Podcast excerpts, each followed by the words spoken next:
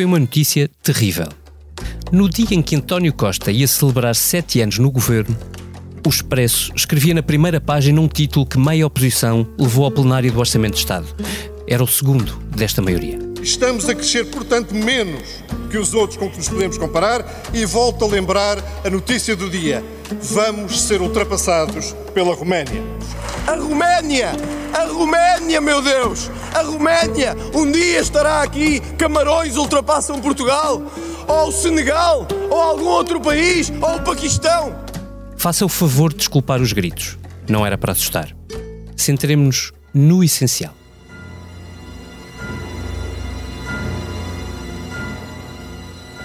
De acordo com a Comissão Europeia, Portugal está prestes a ser ultrapassado pela Roménia no indicador que mede a riqueza de cada país, dividida por cada cidadão. A notícia, assinada pela Joana Nunes Mateus, choca por desenhar uma linha reta da evolução portuguesa a partir do ano 2000. Cruzada, essa linha, por uma notável subida deste recente membro da União Europeia. Os números são maus? Calma. Costa tem outros.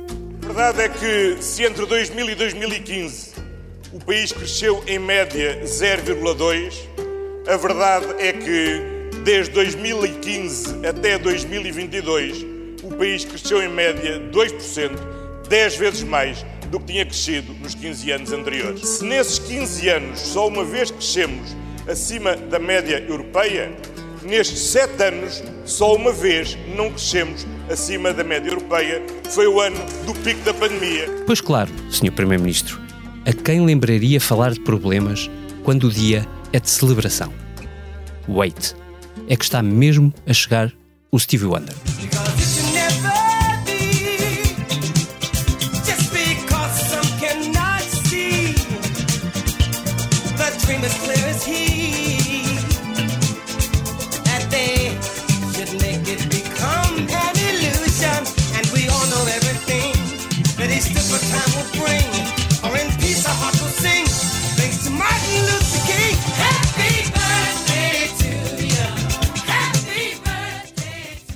Hoje, na Comissão Política, debruçamos-nos sobre o legado de Costa e o seu maior desafio, agora transformado.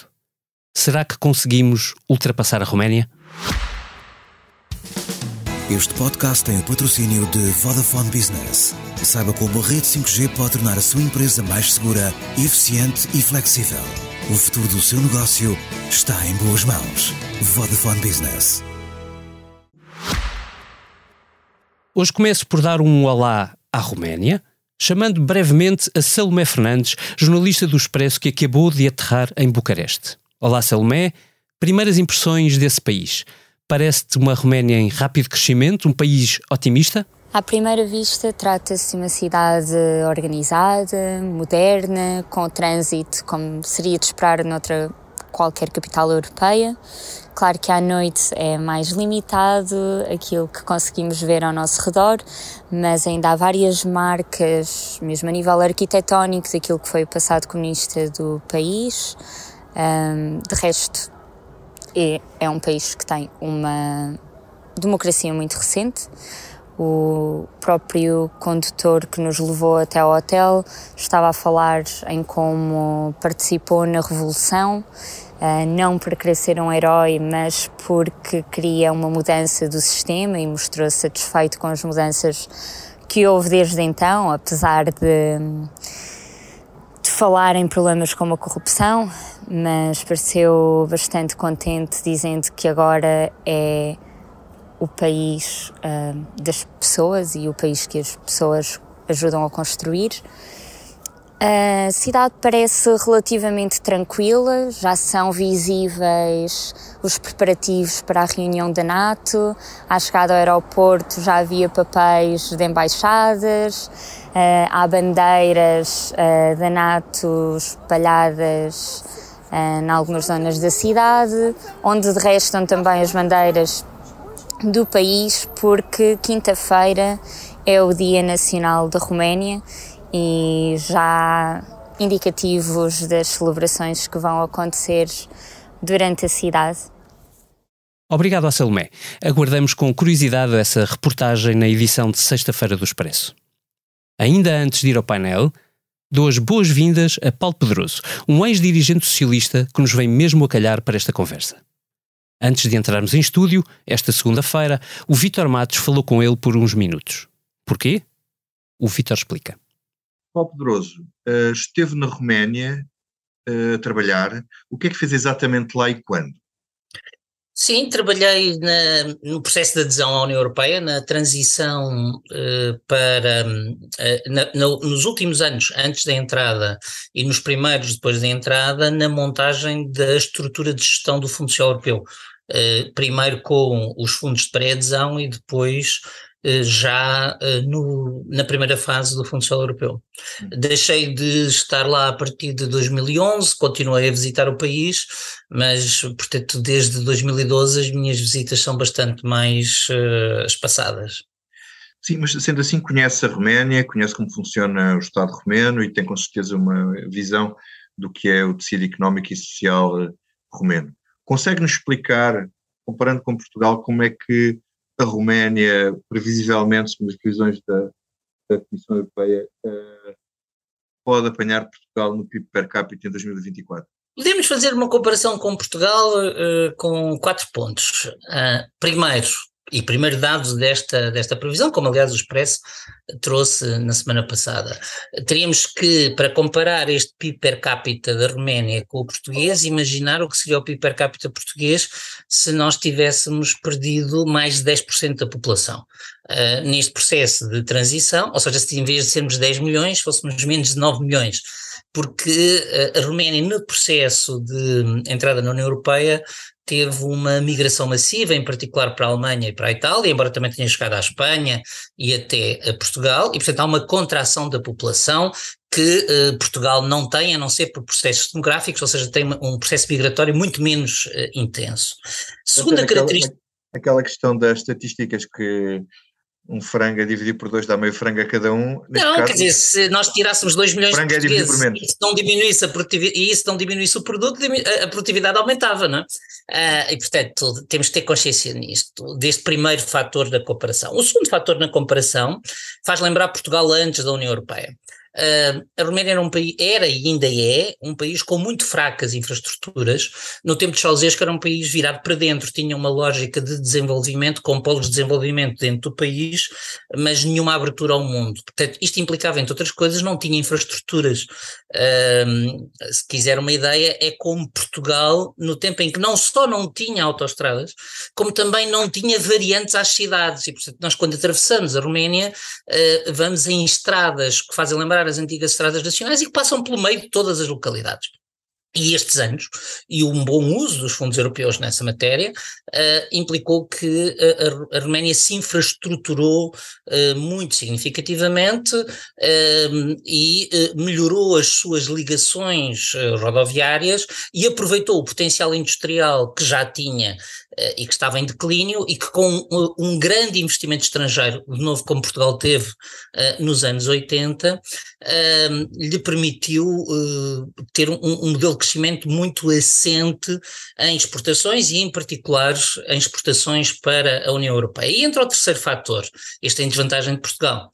Uh, que é o de que uh, a Roménia, em particular o norte da Roménia, estão muito mais perto de Berlim do que Lisboa. Uh, e, portanto, a Roménia faz fronteira com a Hungria e, através da Hungria, está a um passo da Áustria e da Alemanha. E, portanto, isto significa que, do ponto de vista dos mercados, um, há uma, uma proximidade física que permite, com uma diferença salarial muito significativa, embora a reduzir-se todos os anos, mas com uma diferença salarial muito significativa, que a Roménia seja muito competitiva, nomeadamente em, em matérias que hoje exporta e que eram exportadas por Portugal. Estou a pensar, por exemplo, na indústria das componentes automóveis. Eu, quando eu estava na Roménia, houve empresas portuguesas, empresas que viviam, que trabalhavam em Portugal, que desmontaram as fábricas cá, montaram fábricas no norte da Roménia, levaram a nossa mão de obra como encarregado para fazer os anos da transição e, entretanto, uh, instalaram-se.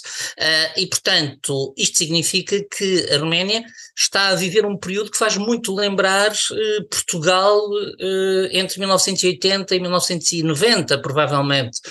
portanto, que é um período de grande, de grande salto.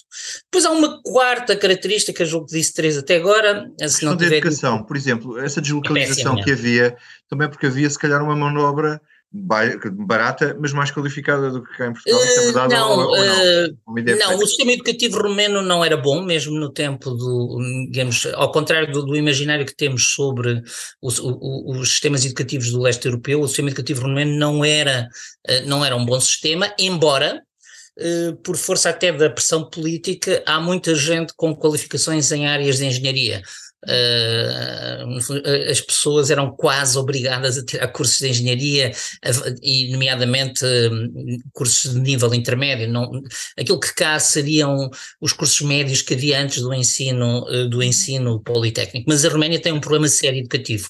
Eu, eu interrompi no quarto ponto. Interrompi no quarto não, o, o, que eu estava a dizer uh, sobre o quarto ponto é que a Roménia seguiu uma estratégia de crescimento muito liberal. Uh, no sentido de que uh, é um país uh, com uma baixíssima despesa social, com uma população muito pobre, e quando eu digo pobre estamos a falar o, o conceito de pobre do Banco Mundial, portanto com quase 20% da população a viver abaixo dos 5 dólares, portanto com uma população efetivamente muito, muito pobre e que tem hoje uma profunda desigualdade nós temos duas Roménias que não se tocam. Uma Roménia praticamente concentrada em Bucareste e mais uma ou duas cidades, uh, Cluj, onde aliás houve um, uh, um período em que havia muitos jogadores portugueses a, a jogar no, no Clube de Futebol de Cruz.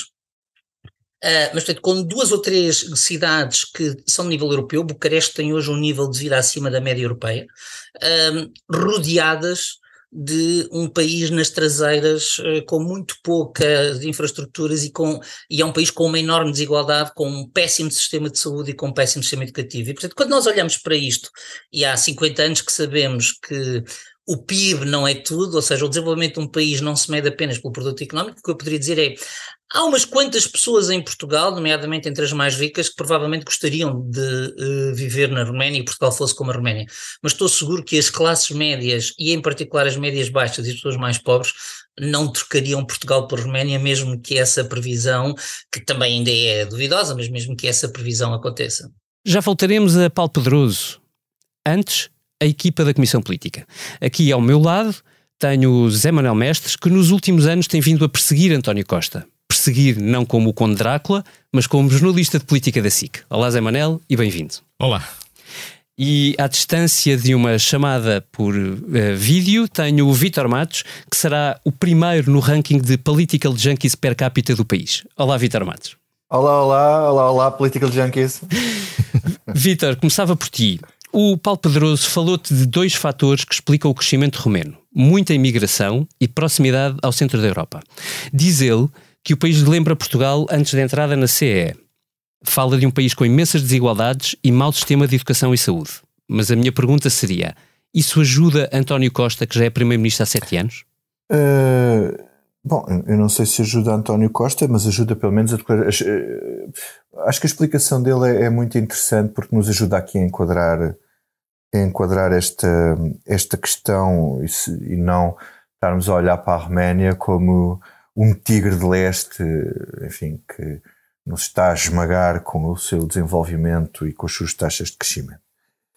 Que assim, eu, eu, eu quer dizer, o, o, há, há, uma, uma palavra alemã que é Schadenfreude, que não tem assim uma, não sei se é assim que se pronuncia, uh, que, que, que, significa em português não é uma tradição direta, nas outras línguas que é um bocado uh, uh, quando nós ficamos satisfeitos com a desgraça dos outros, não é? Uhum.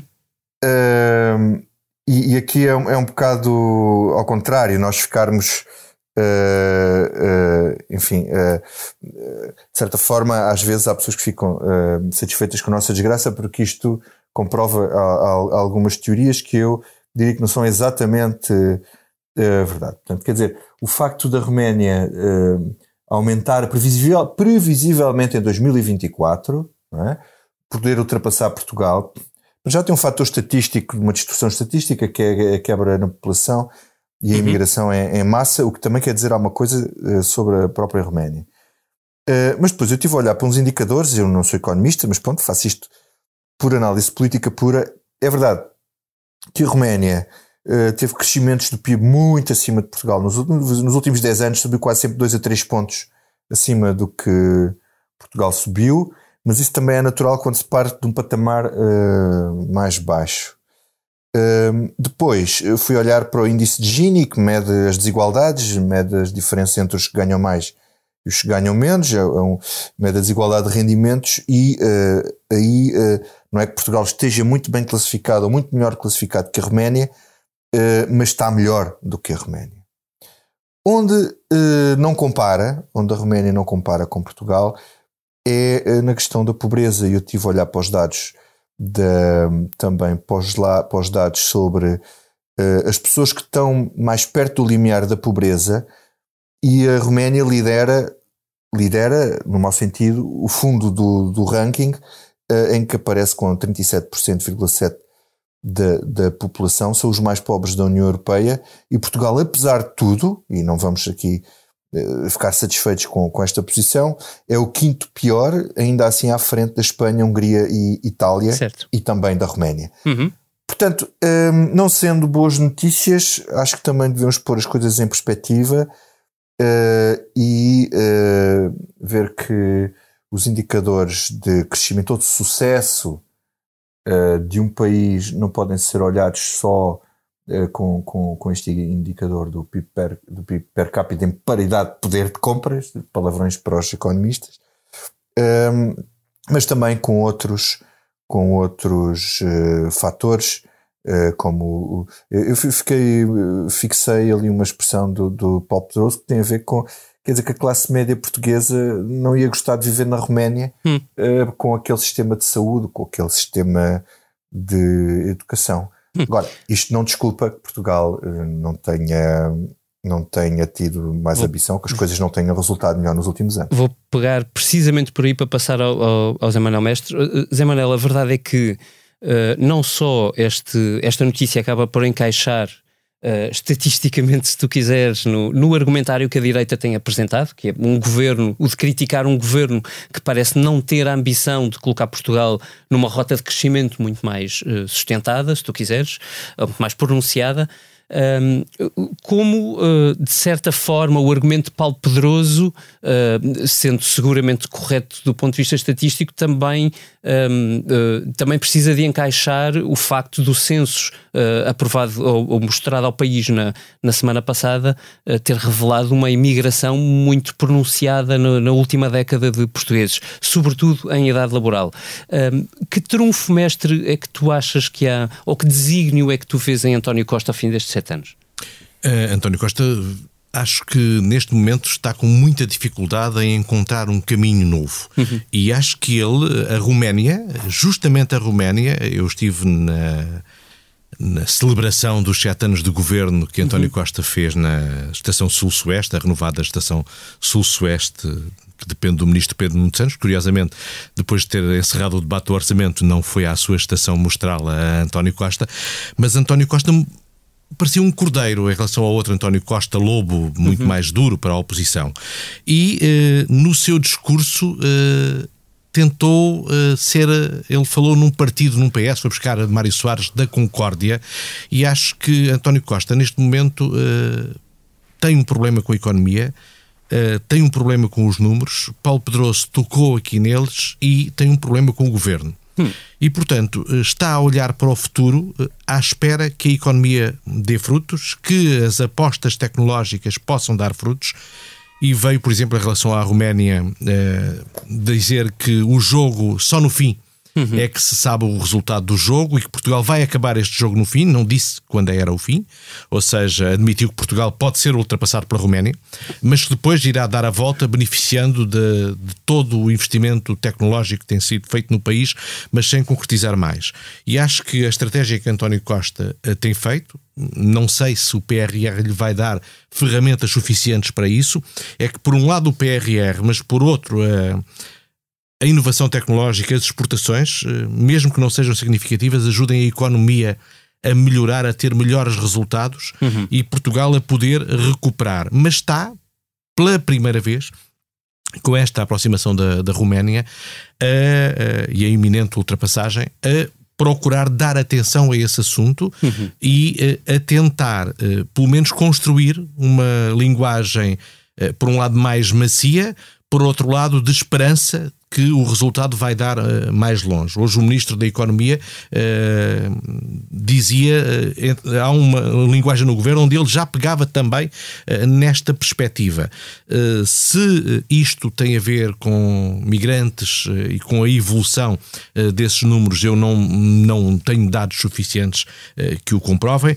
O que acho é que o Governo tem uma fé na economia que não a explica uh, em concreto, apresentando números, depois contrapondo, por exemplo, com o facto do crescimento português estar acima do alemão, do espanhol, do francês, uh, da média europeia, tentando dizer que apesar de ser baixo, há uma frase dele uh, de que são, é 2% o crescimento no, desde 2015, contrapõe com um crescimento muito inferior nos anos anteriores, mas o que ele faz neste momento não é apresentar o que vai mudar o país, curiosamente. É ter uma leitura de números diferente daquela sobre que é apresentada passou. sobre o que passou. Hum, Tentando com isto eh, criar uma esperança, eh, mas que, pelo menos para quem assiste ao seu discurso político, não tem um horizonte claro, tem uh, um horizonte apenas de expectativa. Hum. Acreditem em mim, uh, sigam-me, mas uh, é, talvez seja preciso neste momento ele mostrar mais do que isso, porque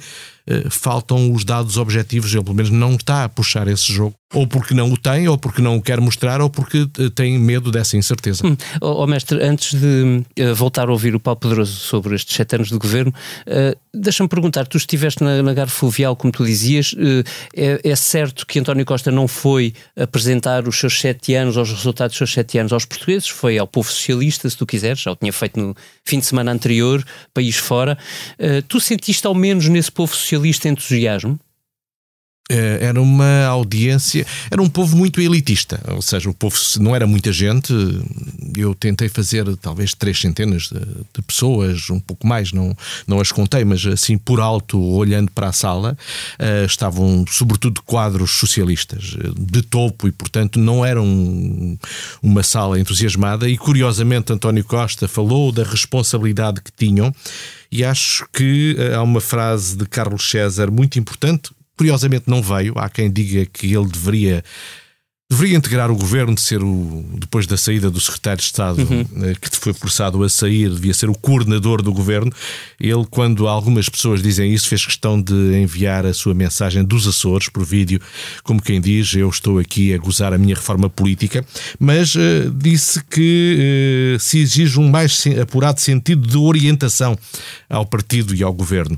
E acho que este PS estava lá mais na esperança de sinais de que não voltava a acontecer tudo aquilo que tem acontecido e, portanto, muito preocupado com o que aconteceu ou com os casos que vão acontecendo e com a sua uh, com o seu peso político e portanto não era um PS eufórico, mesmo sendo um PS uhum. de topo, poderia ser eufórico, é um PS preocupado e não deve ser por acaso que António Costa passou uh, ao lado disso, dizendo apenas que o PS tinha a responsabilidade da maioria absoluta e que a maioria absoluta era, sobretudo, uma responsabilidade, avisando os socialistas e, se calhar, eh, tentando avisar a sua consciência nas escolhas que faz para o governo. Hum.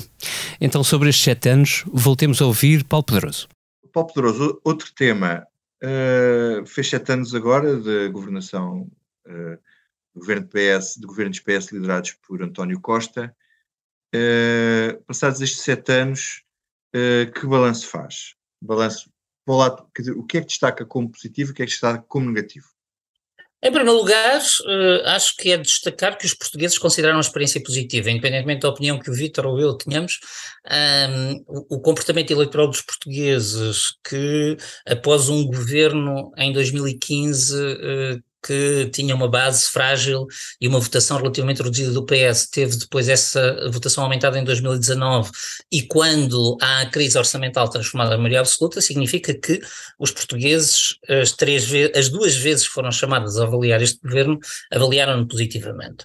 Em eh, segundo lugar, eu creio que este governo conseguiu aquilo que parecia impossível em 2015, que era uh, prosseguir uma estratégia de consolidação orçamental aceite pelas instituições internacionais uh, e pela, nomeadamente pela Comissão Europeia e uh, sem causar sobressaltos na dívida, com um, uma pacificação social interna, uma pacificação interior uh, no país, uh, com gestos, alguns de grande importância material, outros mais simbólicos, uh, aquilo que foi conhecido como uma política da devolução e que julgo que foi, beneficiou evidentemente muito de Mário Draghi no Banco Central Europeu ter dado uma paz aos países muito endividados com a sua política que que é um golpe de sorte. António Costa não podia, não o podia prever e não, eh, digamos, e não o produziu, eh, mas que criou esta janela de oportunidade. O que associou até agora este governo do PS a uma coisa que é sempre eleitoralmente eh, bem recebida, que são anos melhores do que os anos anteriores. E, portanto, quando há uma comparação entre a evolução de tudo em Portugal, desemprego, rendimentos, indicadores macroeconómicos, etc., a comparação 2011-2015 eh, e a comparação com 2016-2021 deixa sempre este governo numa posição extremamente favorável.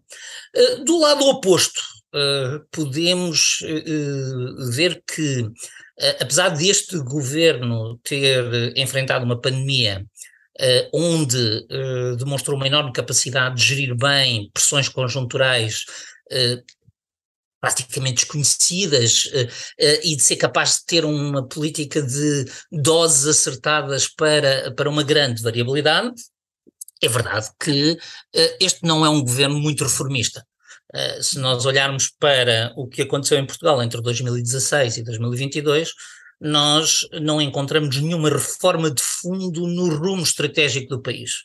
Uh, nenhuma alteração do nosso modelo, nenhum, nenhum, sinal visível de uma alteração do nosso modelo económico, uh, nenhum uh, rumo diferente. E isto cria, julgo que esta é talvez a primeira fragilidade e a maior deste governo, cria exatamente a noção de que Portugal é um país que não está a, a ultrapassar nenhuma das suas vulnerabilidades. E, portanto, quando o, mundo estiver pior outra vez, essas vulnerabilidades vão de voltar uh, a afetar-nos. E há uma certa incerteza quanto a se isso não vai acontecer mais depressa do que os portugueses uh, imaginavam. A segunda grande questão que eu acho que, uh, que este governo tem associada a ele é a ideia de que uh, o primeiro-ministro é um homem muito hábil, muito competente, mas que o desempenho do governo está centrado no seu próprio desempenho.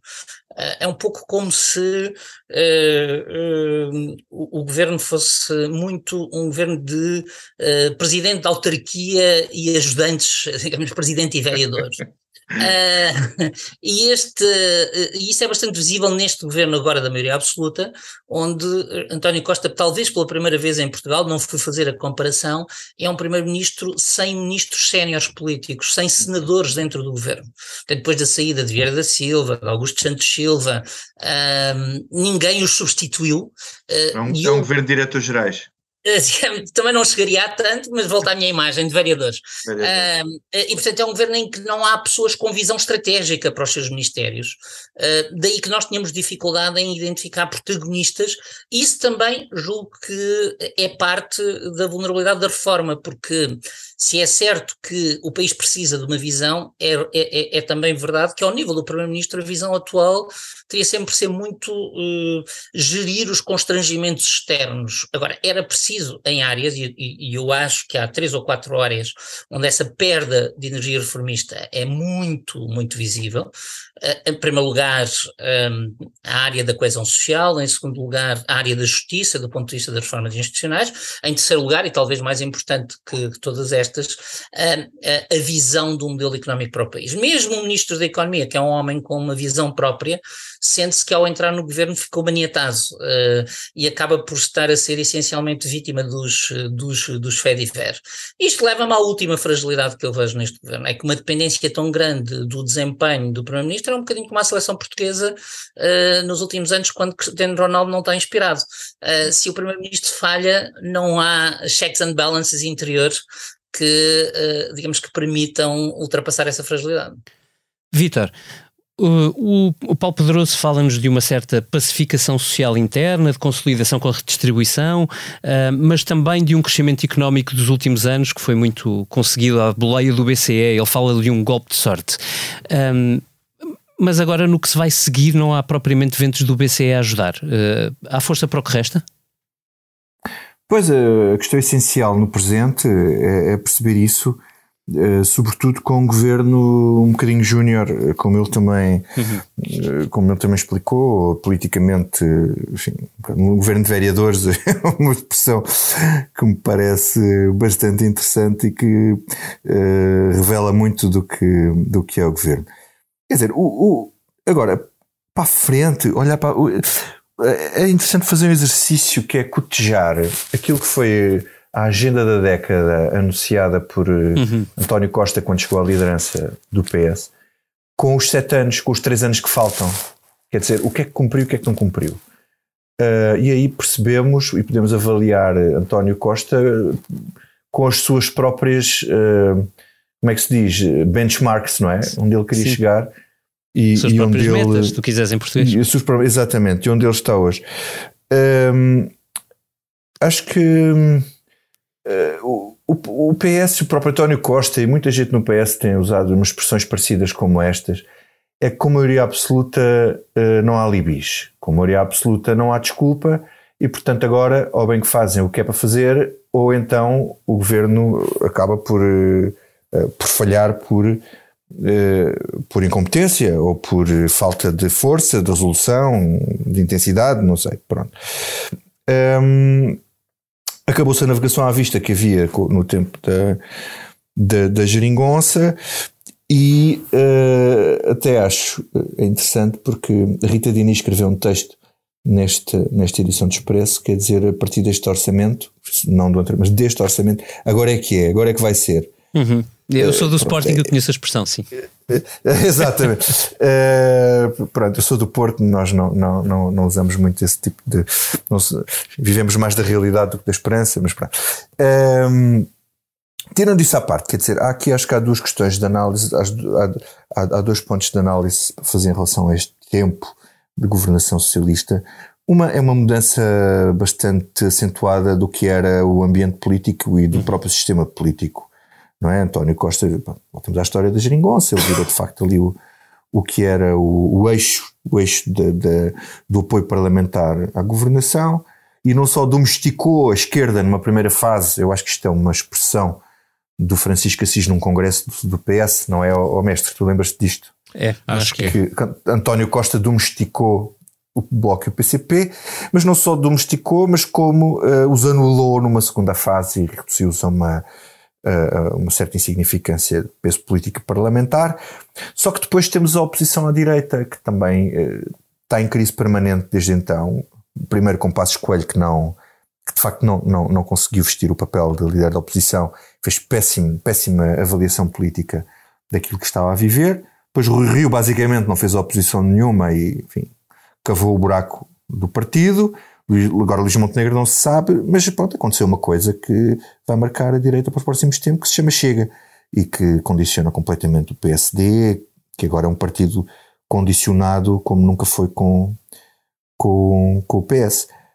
e depois temos aqui questões que podemos perguntar.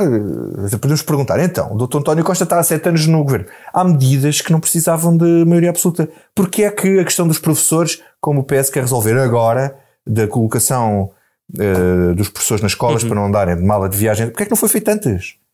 Quer dizer, porquê é que nunca conseguiram Mas, cumprir a meta do método do médico de família para cada português? Não é? Uh, quer dizer, coisas que quero perceber. Vitor, mas a creche que entretanto já, já a maioria absoluta há nove meses, não é? E, e, e, portanto a, a, pergunta seria se, uh, se o governo estava preso pela geringonça para fazer, uh, para aplicar medidas estruturais, para não dizer reformas, do que é que está à espera. Isto também dava uma música. Sim, sim, mas eu estou a falar até de medidas que o governo está a falar agora que podia ter feito antes. Uhum. Portanto, portanto, eu acho que há aqui uma série de questões a colocar e de. Hum, como é que ia dizer? De, há aqui uma série de, de, de hum, de, de exigências que devemos fazer ao governo e de, de escrutínio, não é? Uh, a perguntar, a questionar porque é que não foram feitas antes certas medidas, uhum.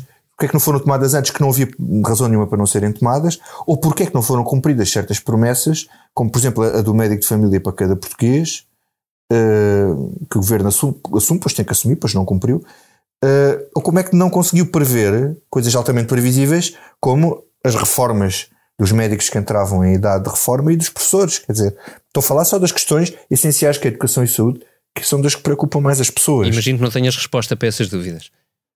Pois eu não tenho, não, não, não tenho que ter, não é? Quer dizer, não sou eu que tenho que responder a isso, tem que ser o governo. Agora, uh, posso, acho que devemos é lançar as, as questões e lançar essas perguntas. Uhum. Agora, reformas que se vejam e um rumo para o país assim, eu não, não vejo grande coisa, tirando. Embora, quer dizer, a aposta na ferrovia e a aposta na transição energética. Agora é que é perceber o que é que, o que, é que disso sai, sai do, das palavras e da propaganda do governo e isso torna verdadeiramente uhum. realidade. Vão ser quatro longos anos. Uh, Zé Manuel Mestre, uh, o Paulo Pedroso falava de um governo de vereadores. Tu achas que António Costa precisava de senadores no governo? o governo está tão dependente de António Costa como a seleção de Ronaldo? Uh, é, está. É uma boa definição, embora uh, eu acho que para o governo António Costa ainda não tem sido o que é o Ronaldo para a seleção, porque quando ele não marca gols a coisa fica muito complicada uh, e o António Costa vai safando o governo. Eu não sei se ele escolheu um governo à imagem daquilo que quer, que é um governo onde dá mais, muitas vezes essa ideia, uh, onde ele consegue hum, dizer aos ministros uh, o que é para fazer e o que é para não fazer. Por exemplo, porque é que a ministra hum, da Justiça Uh, é esta e não foi a ex-ministra da Administração Pública, por exemplo. Uh, Essa é uma boa questão, Zé Manuel. É, é, Essa é uma bela questão. Que os senadores têm um problema, que é têm autoridade, têm voz. Alexandre Leitão tem-se visto bem que tem voz. Chateiam. Antes, incomodam, tomam uhum. medidas que às vezes não agradam a certos grupos de interesse que depois vão chatear o Primeiro-Ministro. Uhum. E portanto há aqui Manuel, um conjunto de, de coisas complicadas, Vitor. Zé Manuel, eu tenho, eu tenho uma tese para a questão desta Ministra da Justiça que, é, que foi escolhida exatamente para não acontecer nada. Pois, e não foi escolhida, como era apontado a Alexandre Leitão, porque provavelmente uh, podia acontecer alguma coisa, não é? Eh, porque ela tinha mais opinião, tinha mais. conhece. É de, de, é, é, esta ministra também conhece a área do direito, mas uhum. não é propriamente conhecida no seu passado por ser. por tomar medidas revolucionárias. Alexandre Leitão esteve a tentar fazer uma modernização do Estado. Não, não terá feito muito que se tenha visto, uh, mas esse é o tal problema das tais reformas. E, mas eu acho que o PS não está à espera espera de grandes reformas. Uh, o PS está à espera que se controle a inflação, uhum. deparou-lhe uma guerra, está à espera que cheguem os fundos do PRR e que com esse dinheiro a economia, lá está a tal esperança, que os números da economia permitam dizer que mudou o país e que daqui a dois anos ou três Portugal está a crescer e que afinal tinha razão em tudo isto que disse, uhum. porque a realidade se sobrepõe a si próprio. Depois tem um problema, a história do governo de vereadores, eu não sei se era isso mesmo que o Paulo Pedroso queria dizer, porque entretanto, como vamos vendo como ex-secretários de Estado, há muitos casos de governos de, de, de ex-presidentes de Câmara. Portanto, isto apela também para o lado, é que mais do que os vereadores, porque na verdade são vereadores para fazerem o que o presidente de Câmara decide, depois, quando vai mais acima e vai buscar presidentes de Câmara, ou que já o foram, os problemas ainda são maiores. Eh, é. Estou-me a lembrar uh, da proteção civil, estou-me a lembrar do secretário de Estado adjunto, e, portanto, isto é um problema para António Costa que não teve, há quem diga que os grandes líderes são aqueles que se reúnem dos melhores. Isto é um facto, está provado pela história, eh, que não têm medo de terem quem os confronte ao pé. António Costa hum, aparentemente não é visto como um homem que tenha medo do confronto político, até parece gostar dele, mas por várias razões eh, não tem eh, nomes fortes no governo e neste caso, até para a sua coordenação política, se calhar precisava deles. Deixa eu posso, posso dizer sim, só sim, uma coisa. Para acabar, uh, a questão económica tem, tem um lado que me parece permanente e aqui interessante com um ponto de análise, que é, por exemplo, eu cobri, como o Zé Manuel Mestre, a última campanha do, do PS. E o eixo de comunicação era o aumento de rendimentos. E o Zé Manuel Mestre tem memória, mais memória para trás.